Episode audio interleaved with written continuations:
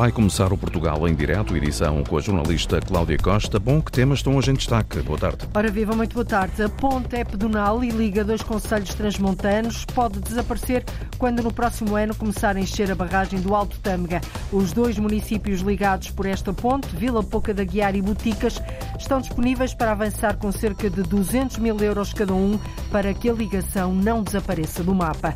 Os snacks de grilo, por exemplo, altamente proteicos, são um sucesso. No dia em que, segundo as Nações Unidas, o mundo atinge os 8 mil milhões de pessoas e a ONU pede uma reflexão séria sobre os recursos da terra, a repórter Isabel Cunha foi conhecer uma pequena empresa que produz iguarias feitas à base de insetos. A empresa já exporta para quatro países europeus. E para não embolar, para não empapar, saboreamos o 666, custa 666 euros, o novo vinho português acabado de chegar ao mercado.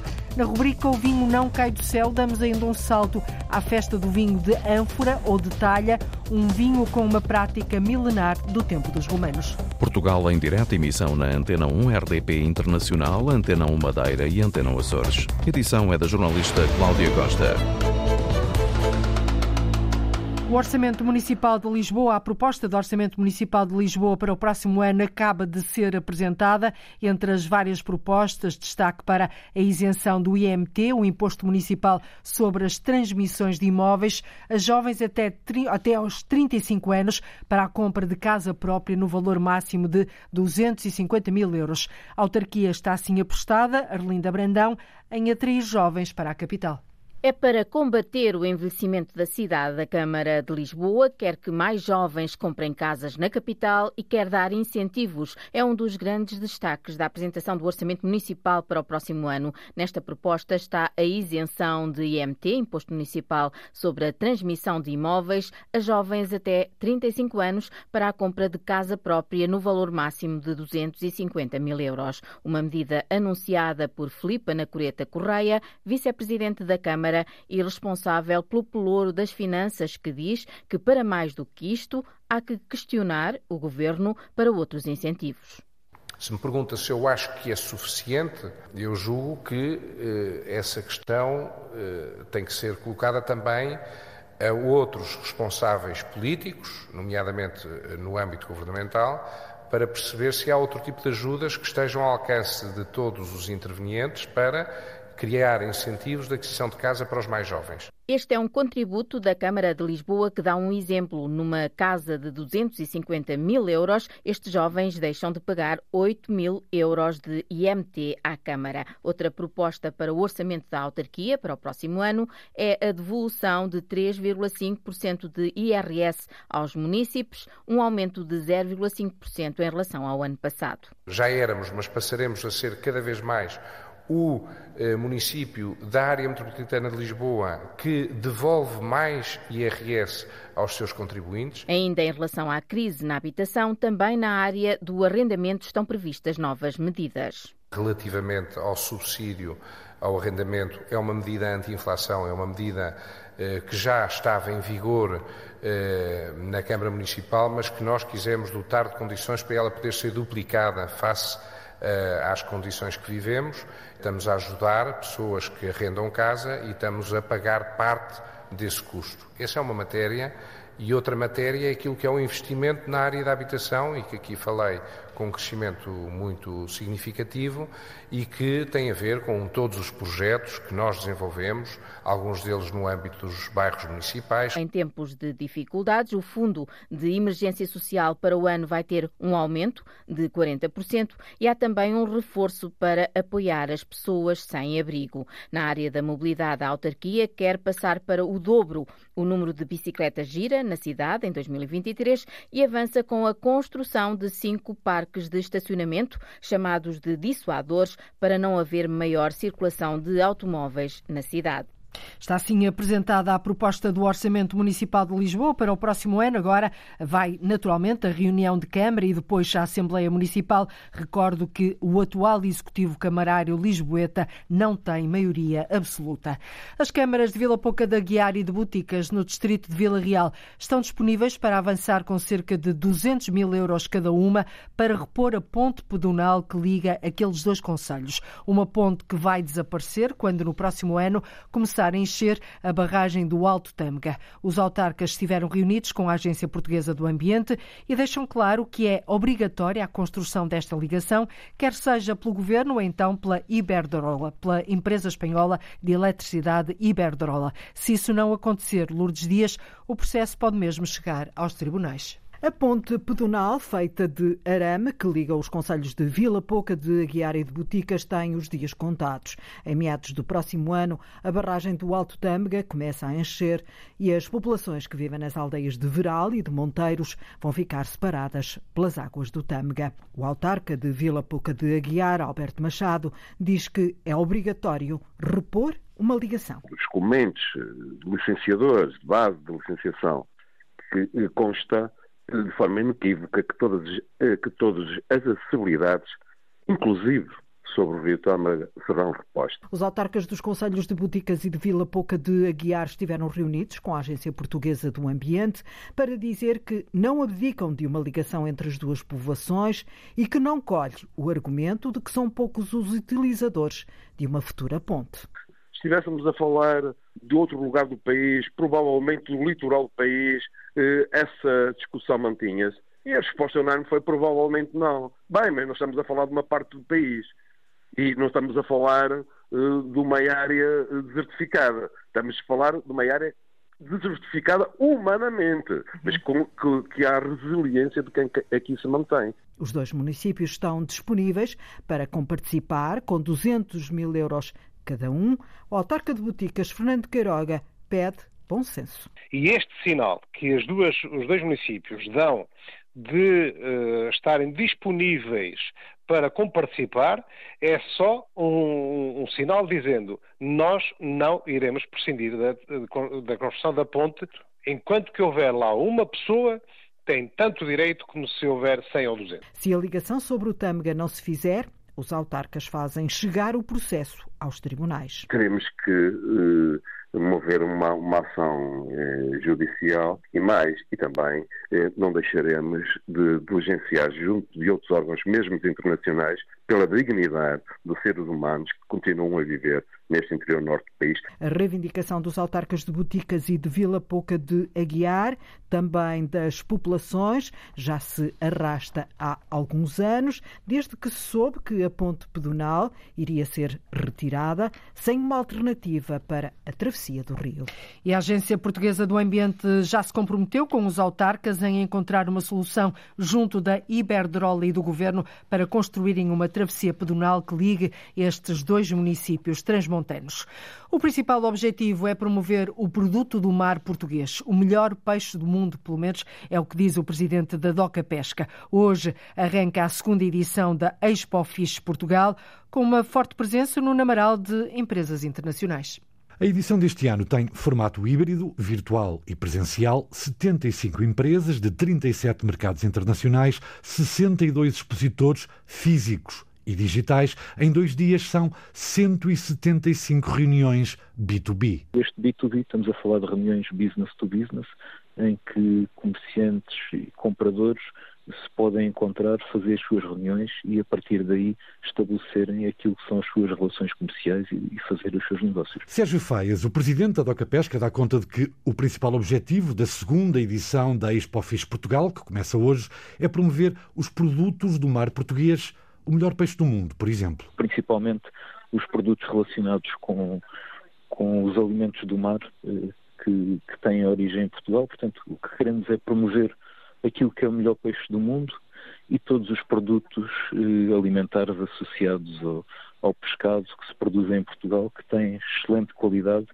e o que queremos é, a partir de Portugal para o mundo, promover esses que são os melhores produtos temos para oferecer. E registra o presidente da Doca Pesca não só um aumento na procura, como um maior dinamismo dos agentes portugueses. A procura tem aumentado e também tem havido um, um, um esforço uh, de todos os agentes do setor em internacionalizarem aquilo que é a sua atividade, em fazerem chegar os produtos e essa excelência dos produtos uh, a todo o mundo e por isso o que tem vindo a acontecer com, com o apoio com, de empresas como a Doca Pesca, empresas públicas e o próprio apoio do governo tem sido no sentido de internacionalizar aquilo que é uh, a atividade do, do setor do mar. A segunda edição da Expo Fish Portugal começa hoje e termina amanhã quarta-feira.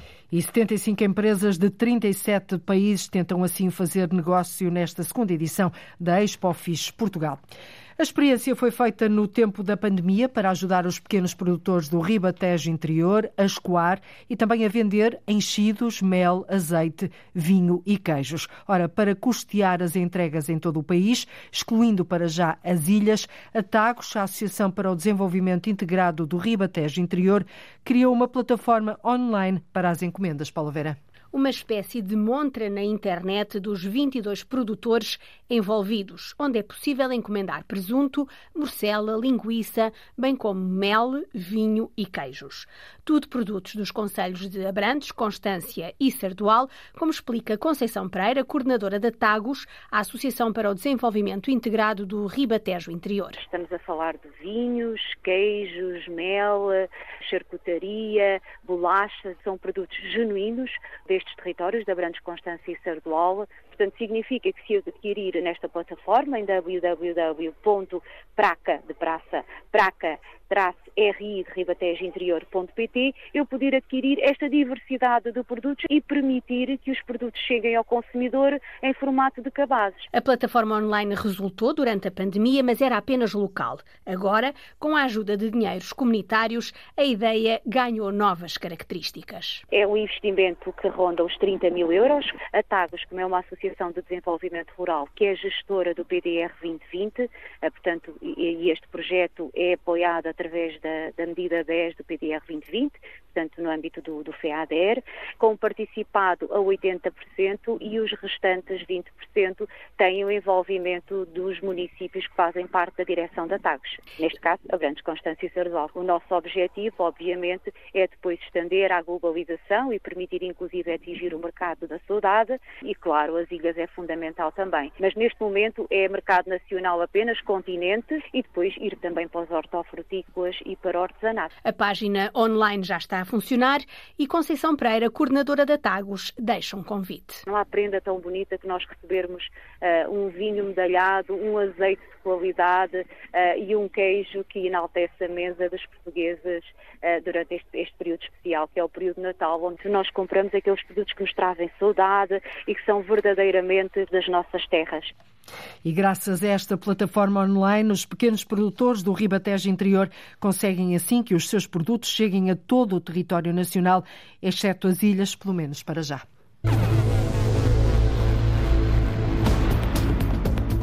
Para uns é um número proibido.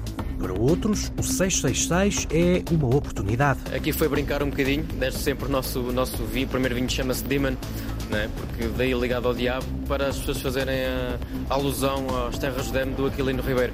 Neste vinho quisemos abusar um bocadinho mais, porque também quisemos tornar um vinho mais extravagante. Na rubrica O Vinho Não Cai do Céu, vamos conhecer um vinho do diabo e festa em Cuba, do Alentejo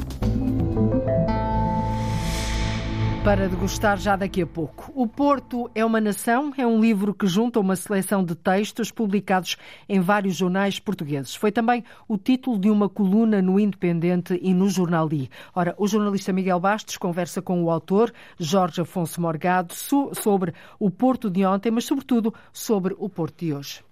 Se quisermos utilizar a ideia do copo meio cheio ou copo meio vazio, esta expressão pode ser vista como a afirmação de uma ideia bairrista, mas eh, ao ser uma nação, pode ser também visto como um território que se afirma soberano e que está aberto ao mundo.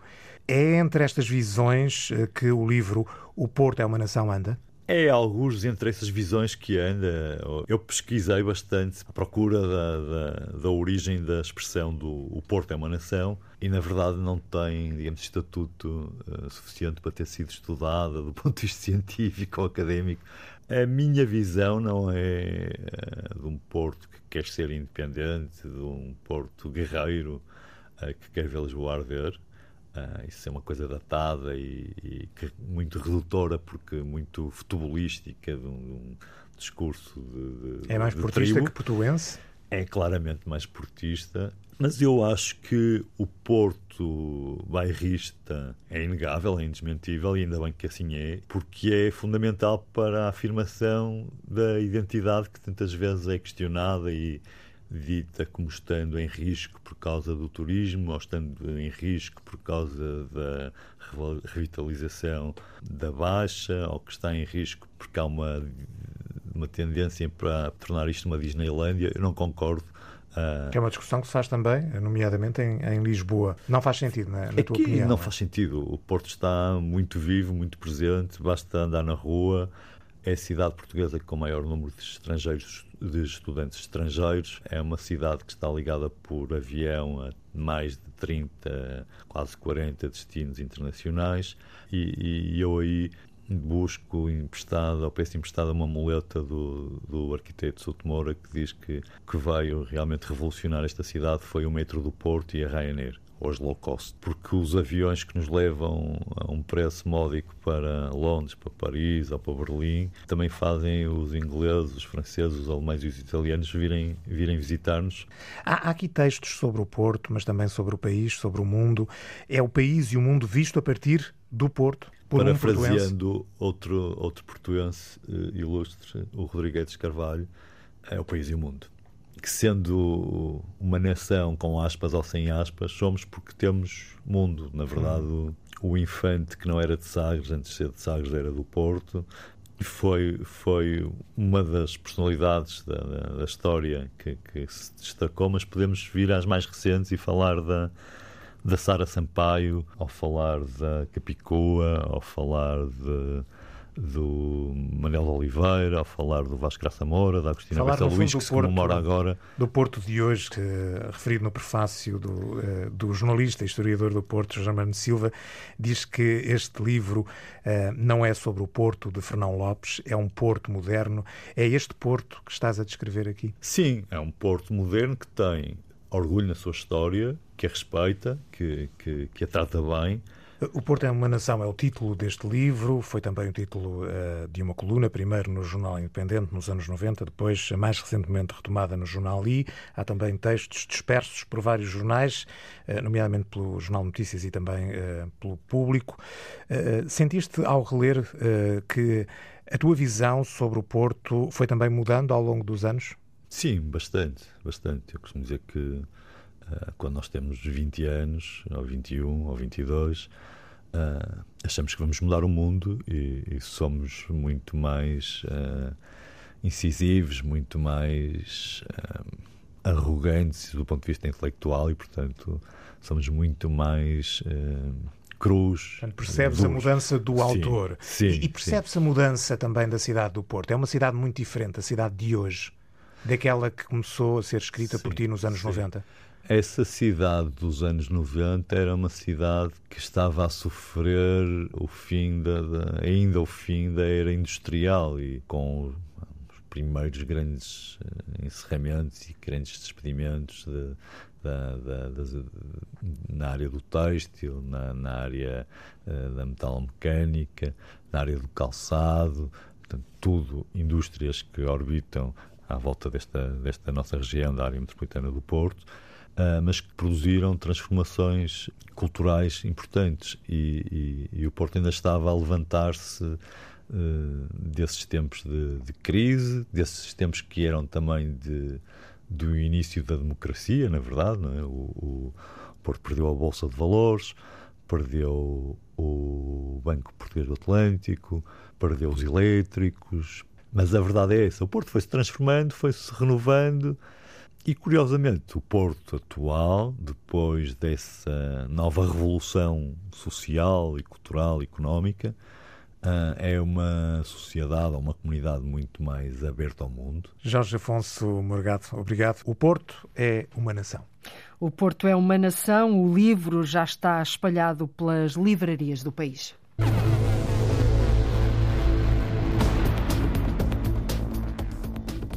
Estamos na nossa unidade de produção, em Esposende. E o que produz na Portugal Bugs, Guilherme? Barras energéticas, a massa, os chocolates, os insetos hidratados como snacks. Na granola nós acrescentamos os insetos inteiros. Bruna, diga-nos qual é a emenda para hoje? Neste momento estou a provar a falafel de inseto, salsichas de inseto também, pasta do mami, picado de tenébrio. Daqui a pouco há novos alimentos no Portugal em direto.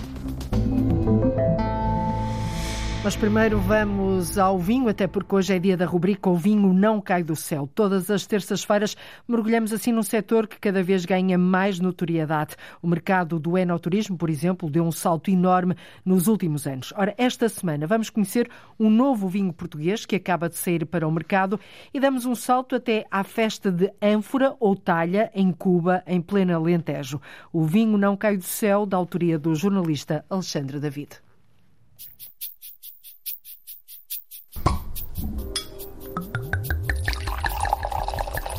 O vinho não cai do céu.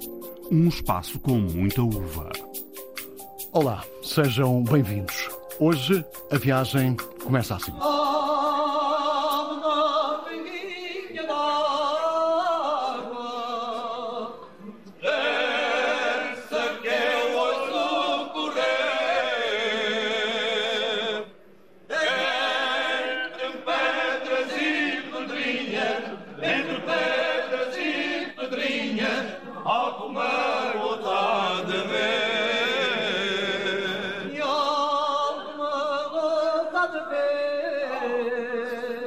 As vozes do Alentejo, perto de Cuba, na idade do Rossim. Foi lá que aconteceu mais um dia da ânfora, vinho com uma prática milenar, com cerca de dois mil anos, ainda do tempo dos romanos, que é feito dentro de recipientes de barro, sem mais nada, e que no Alentejo recebe o nome de vinho de talha ainda um mercado de nicho que representa apenas 0,1% de toda a produção alentejana.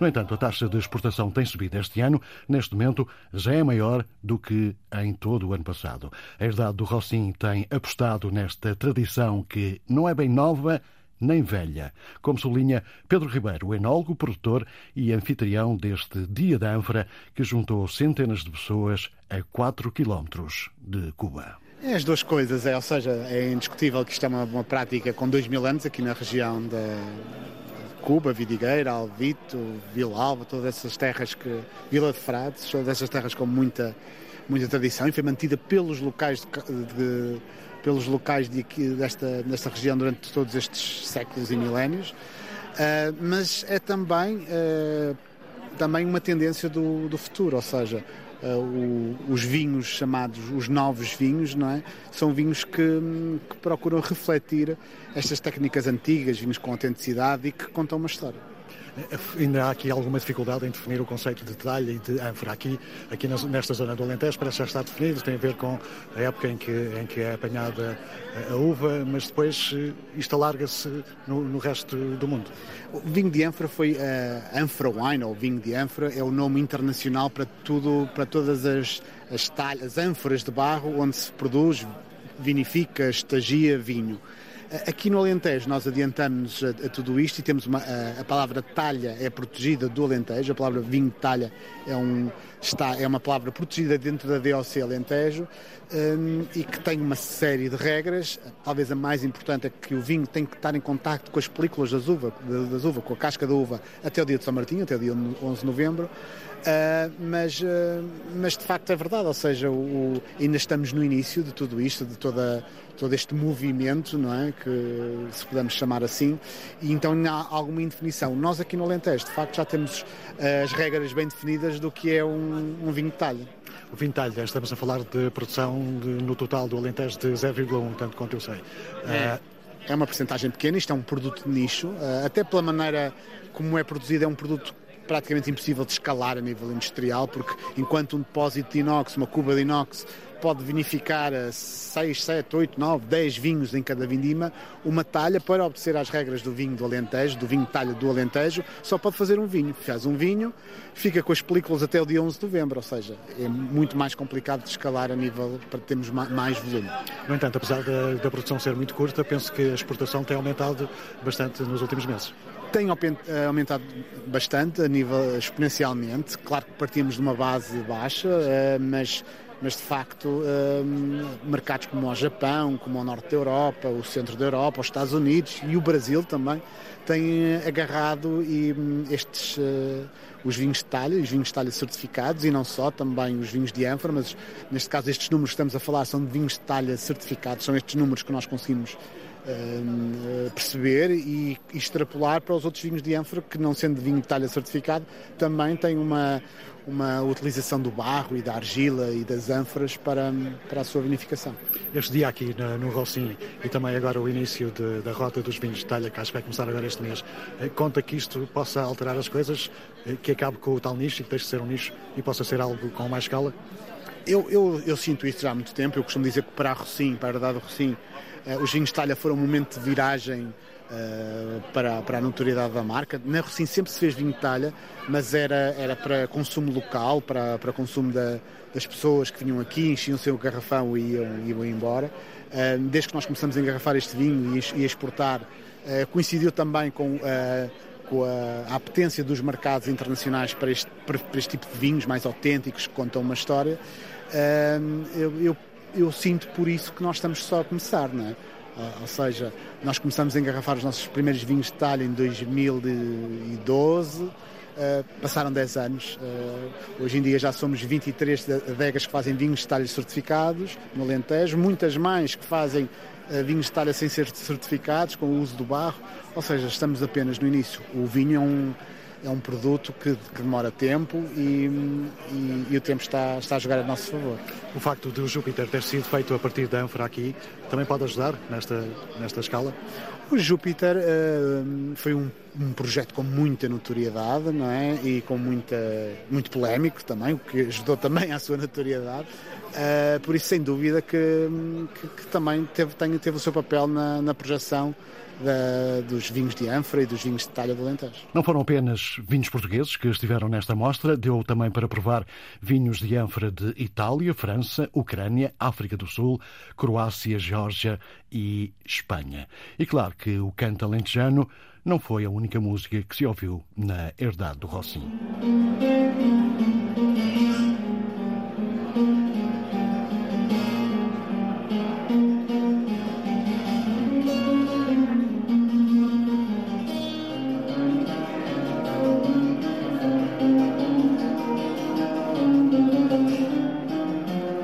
Na edição em podcast deste O Vinho Não Cai do Céu, que pode ser ouvida em RTP Play, Spotify e Apple Podcast, vamos poder conhecer boa parte dos vinhos de ânfora produzidos pela herdade do Roussin.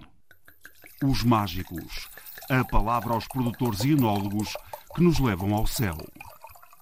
Do mesmo enólogo de O Titã do Douro chega agora o 666, um vinho de Távora Varosa que chega ao mercado com o preço de 666 euros.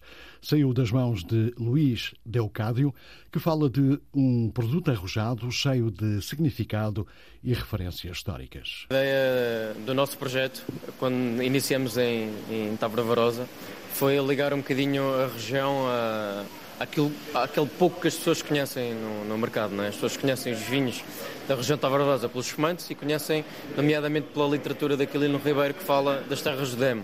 Uh, aqui foi brincar um bocadinho, desde sempre o nosso, nosso vinho, o primeiro vinho chama-se Demon, é? porque daí ligado ao diabo, para as pessoas fazerem a, a alusão às terras do Demo do Aquilino Ribeiro. Neste vinho quisemos abusar um bocadinho mais, porque também quisemos tornar o vinho mais extravagante, porque ele também conta uma história diferente, um terroir diferente, o packaging do, do próprio vinho é diferente, o, estilo de vinho e a ideia que nós tínhamos para o vinho e para, para, para a dimensão que queríamos colocá-lo no mercado foi que fosse bastante imponente e daí temos abusado um bocado neste lado mais misterioso, mais do oculto, este lado mais, mais infernal, o lado mais vermelho do, do, do, do vinho. Uh, embora não tenha muito a ver com, com o inferno, mas que, que, que, leva as pessoas a pensar nas terras de Demon uh, quando, quando o nome Titã ou Tavarvarosa ou Demon lhes faça uh, surgir ou lhe desapareça à frente. Este é apenas um cheirinho da entrevista a Luís Deucádio, que pode ouvir na íntegra na edição em podcast. Chegamos assim ao final de mais um episódio de O Vinho Não Cai do Céu, edição alargada para ouvir em podcast em RTP Play, Spotify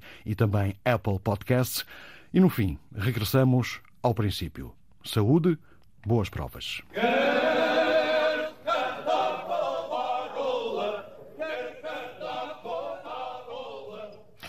As vozes e o canto alentejanos a embalar a edição desta semana de O Vinho Não Cai do Céu, que vai voltar a ouvir uma nova edição já na próxima terça-feira. No dia em que, de acordo com as Nações Unidas, o mundo atinge os 8 mil milhões de pessoas e a ONU pede uma reflexão séria sobre os recursos da terra, vamos agora até Esposente, no distrito de Braga, conhecer uma pequena indústria alimentar que tem como matéria-prima os insetos. A empresa já exporta para quatro países europeus. A repórter Isabel Cunha foi ver como é que está a correr o negócio, que primeiro estranha-se e depois entranha-se. Estamos na nossa unidade de produção, uh, em Esposende, onde produzimos todos os produtos alimentares que comercializamos neste preciso momento. Barras energéticas, a massa, os chocolates, os insetos hidratados como snacks e granola também. Na granola nós acrescentamos os insetos inteiros, queremos convidar o consumidor também a ter a experiência de um produto normal de consumo, como também o que aplicamos são insetos desidratados e, portanto, acaba por dar também mais crocância à própria granola. Guilherme Pereira, fundador da Portugal Bugs, está em 70 lojas do Oxei Continente e exporta para quatro países europeus. Os snacks de inseto que achávamos que podia ser algo mais difícil porque é o inseto inteiro, torna-se mais difícil. Aqui estão os grilos, não é? Aqui temos os grilos, sim. Tem efetivamente tido também muita saída, as pessoas têm gostado de provar o produto, têm aderido. São pequeninos. São. Isto misturado em alguma coisa ninguém diria que eram grilos. Com um alto teor proteico e uma pegada ecológica muito reduzida, os insetos já estão na mesa de Bruna todos os dias. Neste momento estou a provar a falafel de inseto, salsichas de inseto também pasta do mami, uh, picado de tenébrio, uh, crisp bread. O que é que sabe? Todos. É assim, falafel, uh, eu acho que é o, é o melhor produto de, de todos que eu estou a provar sabe muito as especiarias e a grande bico também. Futura engenheira alimentar participa no estudo Change It, Mude o que come, da Universidade Católica, liderado pela professora de comportamento do consumo Ana Costa. Pela própria qualidade e perfil dos aminoácidos de, das proteínas do inseto, é incomparavelmente melhor que a carne que a carne de origem animal, principalmente quando comparado com as carnes vermelhas. Agora, trata-se de um gosto adquirido, como foi o salmão, que não existia quando eu era miúda no, no supermercado. E em Portugal, uma questão do gosto, que nós somos muito tradicionais, e uma questão de preço. E este projeto em que nós trabalhamos tenta precisamente tornar toda a cadeia de produção destes alimentos e da produção de inseto uh, competitiva de forma económica, porque sem isso não há, não há, não há um negócio viável. E sem haver um negócio viável, não há esta, esta promessa de sustentabilidade não se, e, de, de saúde não se cumpre. Em 2018, a Comissão Europeia colocou os insetos na lista dos novos alimentos. No nosso país, alguns produtos já estão disponíveis nos supermercados desde o verão do ano passado. A caminho das prateleiras, a Portugal Bugs tem novidades. Aqui o que temos é aquilo que eu fui entrar aqui desta arca, é um dos protótipos um, do nosso hambúrguer, feito com vegetais, e com insetos. E aqui sim esperamos que este produto possa ser efetivamente um substituto a um hambúrguer normal, porque tem 20% de proteína, só o próprio produto, muito parecido com a própria carne, tem exatamente as mesmas propriedades. O que nós temos é que perceber que eu não vou poder consumir eh, bife de vaca duas vezes ou três vezes à semana, ou nem vamos poder só consumir eh, soja, nem tofu, isso não, não funciona. Nós temos que ter um leque muito variado de opções para que eu no meu dia a dia possa optar. Por exemplo, ao lanche, optei por uma barrinha feita com farinha de inseto. Sei que a minha pegada ecológica neste produto vai ser mais reduzida e acho que vai passar por aí o consumidor perceber que com pequenas mudanças no seu dia a dia, a nível da alimentação, consegue contribuir para um planeta muito melhor, consegue contribuir para que também haja uma maior homogeneização de acesso ao alimento, porque não existe, não é? Estamos todos a consumir muito mais aqui neste fantástico continente que é a Europa, e nós temos que ter outras alternativas para que outras pessoas no outro lado do mundo também possam ter o mesmo acesso que nós temos agora, mas que isto não se torne um caos, não é? Porque é, se, todo, se todo mundo consumir o mesmo que nós europeus consumimos ou os americanos consomem, precisávamos de vários mundos, não é? Precisávamos de 10 ou 15 planetas para conseguir alimentar toda esta população e as pessoas não precisam de ter receio. Têm é que dar o primeiro passo, não é? Para provar e tenho a absoluta que vão ter uma experiência positiva. É certo que primeiro pode causar estranheza, mas depois entranha-se. A prova é que os produtos alimentares à base de insetos, como ouvimos, estão a sair muito bem, que é como quem diz, a serem consumidos com gosto. Nasceu com a pandemia, passou para as redes sociais e agora prepara-se para ser transformado em conteúdo digital sobre as tradições gastronómicas da Madeira. Uma educadora de infância desenvolveu o projeto À Volta da Mesa e filmou o modo de confeccionar vários pratos tradicionais madeirenses madeirenses. Criou também uma personagem, a Biqueira, um regionalismo para indicar uma pessoa com muito pouco apetite, Pedro Felipe Costa. É mais um produto da pandemia. Sandra Cardoso começou a divulgar as tradições gastronómicas nas redes sociais. Depois nasceu o nome, a biqueira. Biqueira, porque é um nome madeirense, porque o biqueiro é aquele que não gosta de comer, que faz focinho. E então a biqueira surgiu para mostrar que a comida madeirense vale a pena. E e que devemos tentar provar e conhecer e não isso fazer de biqueiro. Sandra Cardoso e o namorado iniciaram um projeto de gravar em vídeo o modo de fazer de várias receitas gastronómicas tradicionais madeirenses. O projeto chama-se à volta da mesa. E são essas receitas que estão um bocadinho a cair em desuso, já um bocadinho esquecidas, que nós tentamos ir ao encontro das pessoas mais velhas e restar esse saber e essa história. E que receitas encontrou então? Vamos lá ver se eu não me esqueço de nenhuma. A primeira foi a, a sopa de couve, com o pão das couves e o bolo. Depois temos o bucho de atum, também sopa de castanha, o cuscuz, a sopa de xíxaro, o pudim de veludo e o pão doce.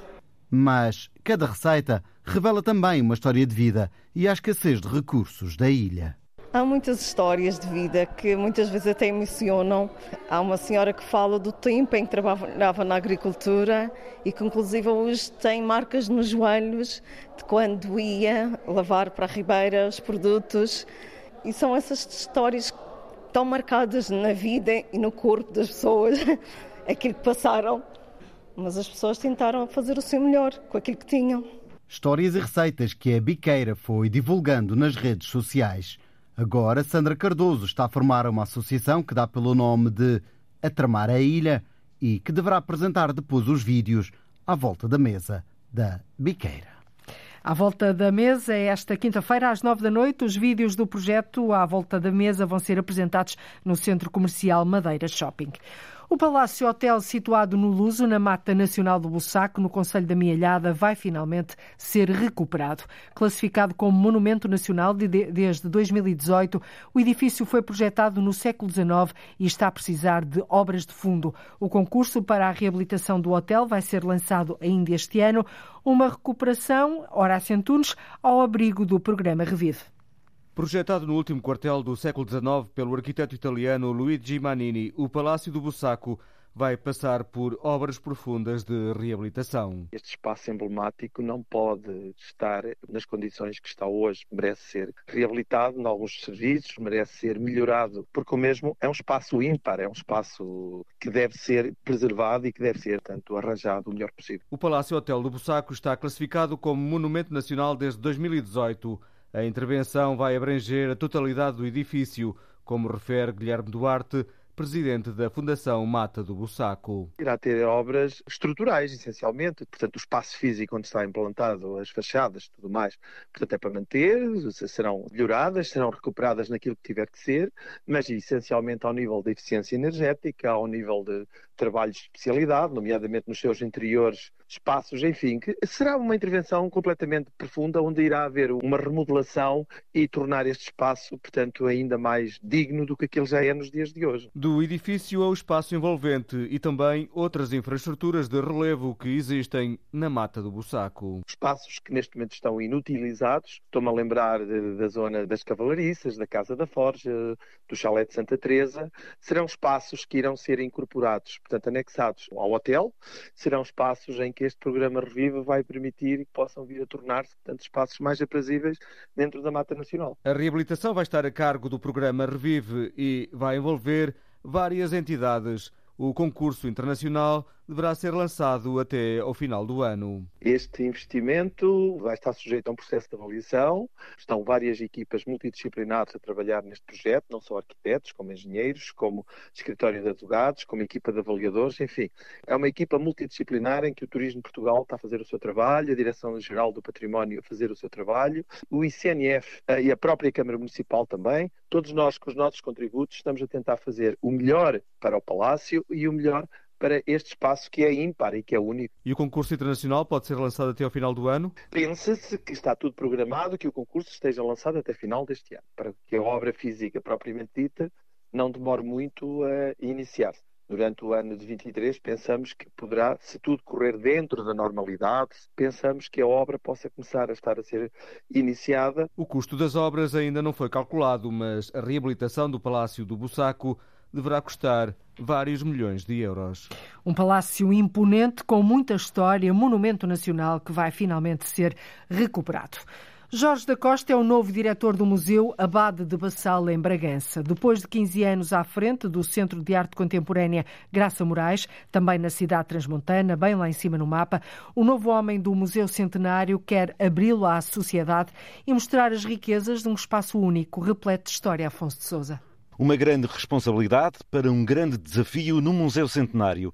É assim que Jorge da Costa sente este seu primeiro contacto com o espaço. Encerra a história, eh, a identidade e também, obviamente, a extraordinária figura do Abade Bassal e, portanto, é uma grande responsabilidade que tenho em mãos continuar a, a preservar este, este acervo fantástico e esta memória uh, desta região. Portanto, também é um grande orgulho poder dirigir esta casa. O agora ex-diretor do Centro de Arte Contemporânea Graça Moraes e do Espaço Jorge Dussot também na cidade de Bragança e na mesma rua, quer começar já a trabalhar. O Abade Bassal é um museu com uma coleção permanente e, portanto, o meu trabalho vai sempre partir da coleção permanente, que quero enriquecer, quero valorizar, quero divulgar também, quero trazer novamente os brigantinos, sobretudo os brigantinos transmontanos, uh, ao museu, valorizar essas coleções através do empréstimo de obras de museus nacionais, por exemplo, que estão nas reservas e que é preciso uh, uh, colocá-los novamente ao olhar do público. E também dar muito ênfase à figura do abade. E, sobretudo, eu quero contar aqui muitas histórias, quero trazer aqui também muitas emoções, porque as visitas são isso e, portanto, eu quero que o visitante saia daqui a sentir que valeu a pena esta visita extraordinária uh, ao Museu do Abade Bassal. A Domos Municipais dentro do Castelo de Bragança é outro monumento que Jorge da Costa vai dirigir há também uma dinâmica que eu quero impor à, à, à Domus Municipais, mostrar a história da reconstrução daquele magnífico edifício ex-libris da nossa cidade. É com estes dois espaços e com os outros todos da cidade e os do país que o novo diretor do Abade Bassal quer trabalhar em parcerias. O trabalho em rede é fundamental, não só com os museus da cidade e que são muitos e são fantásticos e esta, este conjunto eclético de museus que existem na cidade uh, são por si só uma mais-valia para, para visitar Bragança, mas também depois este trabalho em rede com os museus da direção regional e com os museus nacionais. Trabalhar em rede é fundamental. Sempre em prol das pessoas e da cultura, acrescenta, Jorge da Costa tomou posse como diretor do Museu Abade Bassal no passado dia 2. E depois de 15 anos à frente do Centro de Arte Contemporânea Graça Moraes, Jorge da Costa, o novo homem do Museu Centenário, quer abri-lo à sociedade e mostrar as grandes riquezas de um espaço único repleto de história.